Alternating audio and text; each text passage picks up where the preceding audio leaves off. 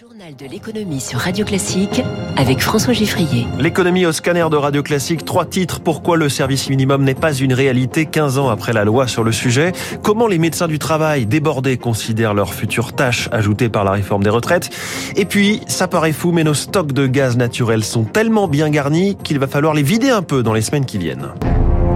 Radio Classique. C'est le genre de journée où beaucoup de voyageurs aimeraient avoir le pouvoir de réquisition pour faire rouler métro ou bus qu'ils attendent désespérément au petit matin. De réquisition, il n'est pas question, mais quand on voit que certaines lignes sont tout bonnement fermées, cela pose la question pourquoi n'a-t-on pas un service minimum garanti? Réponse d'Arnaud Aimé, spécialiste des transports chez SIA Partners. Ce qui a été voté il y a une quinzaine d'années, c'est ce qui s'appelle le service garanti. En fait, ça oblige les grévistes à se déclarer au plus tard 48 heures à l'avance ce qui doit permettre aux opérateurs de transport de déterminer bah, le plan de transport adapté au vu des effectifs euh, disponibles ou non. La réquisition, euh, elle existe dans la loi, mais elle est extrêmement encadrée. Elle peut se faire légalement que sur une quantité très réduite d'effectifs.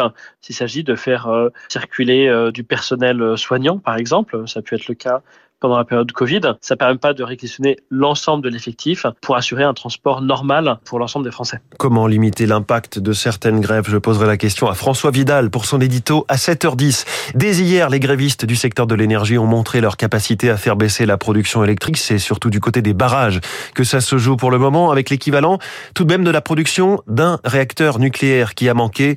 En cas de risque pour l'approvisionnement, RTE peut cependant demander l'arrêt de ce type d'action. Aujourd'hui, ce sont surtout les syndicats de salariés qu'on entendra parler de cette réforme avec la photo attendue, celle des leaders des neuf syndicats côte à côte, place de la République à Paris, Laurent Berger et Philippe Martinez particulièrement. Mais du côté du patronat, il y a un sujet qui ne passe décidément pas, c'est le futur index senior que devront publier les entreprises pour montrer qu'elles ne mettent pas à la porte leurs salariés les plus âgés. Absurde, selon Geoffroy Roux de Bézieux, le président du MEDEF.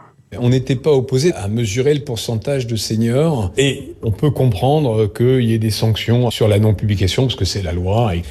Mais l'idée qu'on puisse mettre dans un tableau Excel des entreprises en les comparant, c'est une idée qui fait très plaisir au gouvernement, mais c'est pas la vraie vie des entreprises une entreprise euh, qui recrute des apprentis tout en gardant ses seniors, elle va avoir son pourcentage de seniors baisser.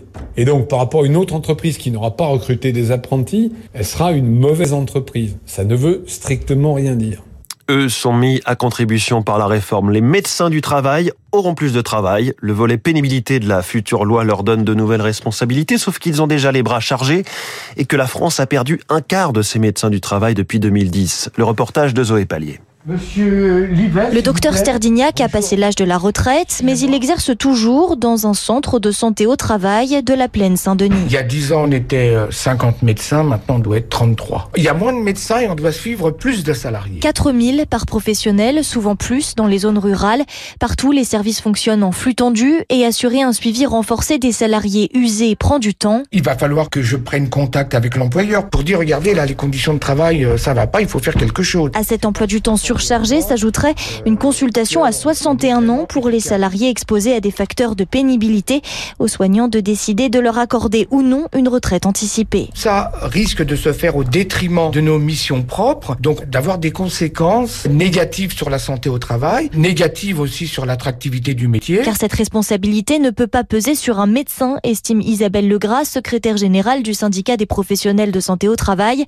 Elle craint de subir des pressions. On risque d'avoir des employeurs qui incite les médecins en disant docteur, pourquoi vous l'avez laissé travailler euh, Par ailleurs, s'il y a trop de personnes qui partent à la retraite, on va nous accuser de quoi? De complaisance. Le gouvernement, lui, envisage de faire appel à des médecins traitants s'il manque de professionnels de santé au travail pour assurer ces nouvelles missions. C'est depuis l'Espagne qu'Emmanuel Macron se tiendra informé du déroulement de cette journée de mobilisation. Il est à Barcelone avec 11 ministres pour signer un traité d'amitié, comme ceux qui existent depuis 60 ans avec l'Allemagne et plus récemment avec l'Italie. Un sujet économique également sur la table, ce projet de pipeline d'hydrogène entre Barcelone et Marseille, indispensable tout simplement pour notre avenir, selon le président de l'opérateur d'hydrogène vert Heidil, Thierry Leperc.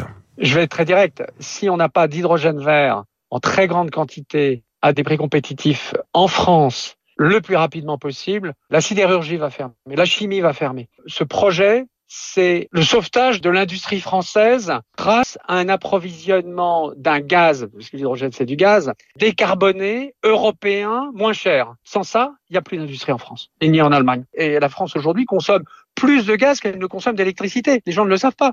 Et donc, ce qu'il faut aujourd'hui, c'est répondre à ces besoins de gaz vert, décarboné européen, et aujourd'hui, dans les volumes et les prix, il n'y a pas d'alternative à aller le chercher en Espagne, au Portugal notamment. À propos de gaz, les stocks français de gaz naturel sont remplis à 77% au dernier pointage ce matin, ce qui pour un 19 janvier est historiquement élevé. Bonjour Eric Mauban. Bonjour François, bonjour à tous. À tel point qu'il va falloir faire une sorte de vidange. Voilà, il s'agit de vider un peu hein, ces réserves dans les prochaines semaines, et ce pour des raisons techniques. En effet, en France, le gaz naturel est principalement stocké dans des nappes aquifères. Hein, ce sont des couches perméables de sous-sol imbibées d'eau. Or, ce type de stockage a besoin de se vider et de se re-remplir régulièrement pour euh, maintenir de bonnes performances techniques au gaz, notamment en termes de débit.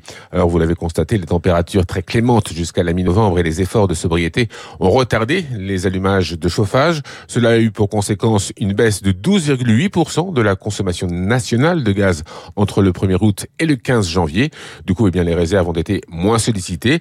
Elles le seront donc prochainement afin de conserver au gaz toutes ses propriétés avec un taux de remplissage qui devrait passer de 77 à 60%. Éric Mauban en direct. L'inflation à la une, l'inflation qui fait douter les artisans du bâtiment. Leur confédération, la CAPEB, en appelle une fois de plus à la simplification administrative. Il faut dire que la consommation est incertaine et il est bien difficile au président de la CAPEB, Jean-Christophe Repon, de dire si cette année sera en croissance ou en récession de son activité. On écoute le président de la CAPEB.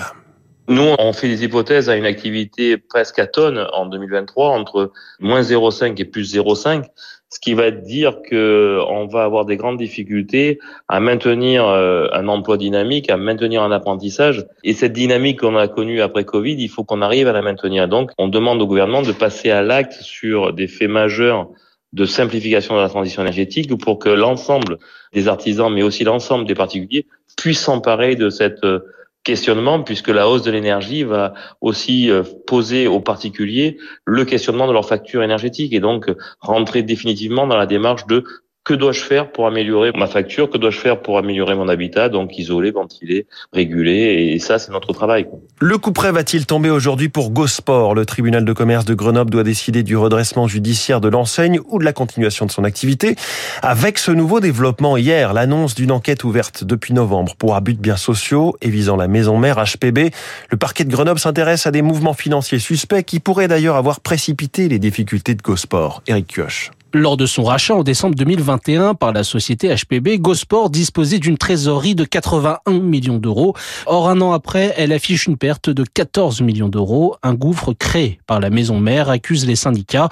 Christophe Laval, délégué FO Gosport. On reprend une entreprise dont on va pomper la trésorerie au cours de l'année. C'est ce qui interroge sur la cupidité de l'actionnaire avec un total de 36,3 millions d'euros non justifiés. Selon HPB, cette somme correspond au rachat de l'enseigne Gap appartenant pourtant déjà au groupe. Un investissement pour développer les deux marques se justifie-t-elle Incompréhensible pour les syndicats? Gap n'est pas une entreprise florissante, ça n'a pas de sens. C'est un, un suicide organisé par l'actionnaire. Leur but, c'est de récupérer leur cash. Un tour de passe-passe souffle un fin connaisseur du secteur. Une stratégie pour se débarrasser de deux enseignes en perte de vitesse. Très plausible, constate ce représentant du personnel sous couvert d'anonymat. Ça peut être une éventualité, ça peut être dire, ben voilà, nous, dans le package, il y a Gosport et Gap. 14 millions d'euros ont également servi à financer Camailleux autre propriété de HPB désormais en liquidation. En tout, plus de 50 millions d'euros se sont volatilisés des comptes de Gosport, ce qui interroge les 2160 salariés aujourd'hui menacés, mais aussi la justice. Un géant également dans la tourmente, c'est Microsoft qui licencie massivement à son tour 10 000 postes supprimés par le groupe, la deuxième plus grosse entreprise du monde en capitalisation.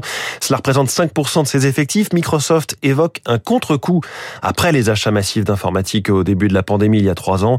Annonce qui intervient quelques semaines après celle d'Amazon, 18 000 postes, et celle de Meta, c'est-à-dire Facebook, 11 000 postes. L'économie américaine dans son ensemble inquiète, avec des chiffres de consommation en recul en novembre et décembre. Le Dow Jones a accusé le coup, perdant près de 2%. Le Nasdaq en recul d'un 24. Le CAC 40, lui, avait fini stable, plus 0,09 à 7083 points. On parlera de la bourse avec notre invité à 7h15. En ce moment, le Nikkei étant en recul d'1,38%. Et puis, champagne pour tout le monde, pour de vrai, ce sont les chiffres qu'ils disent. La barre record des 6 milliards d'euros de chiffre d'affaires a été franchie pour la première fois l'année dernière, selon les chiffres du comité Champagne, porté par une hausse des volumes et le ciblage d'une clientèle aisée. Champagne pour tout le monde et pour toute la planète, puisque c'est notamment l'export qui tire ses ventes vers le haut. 6h55.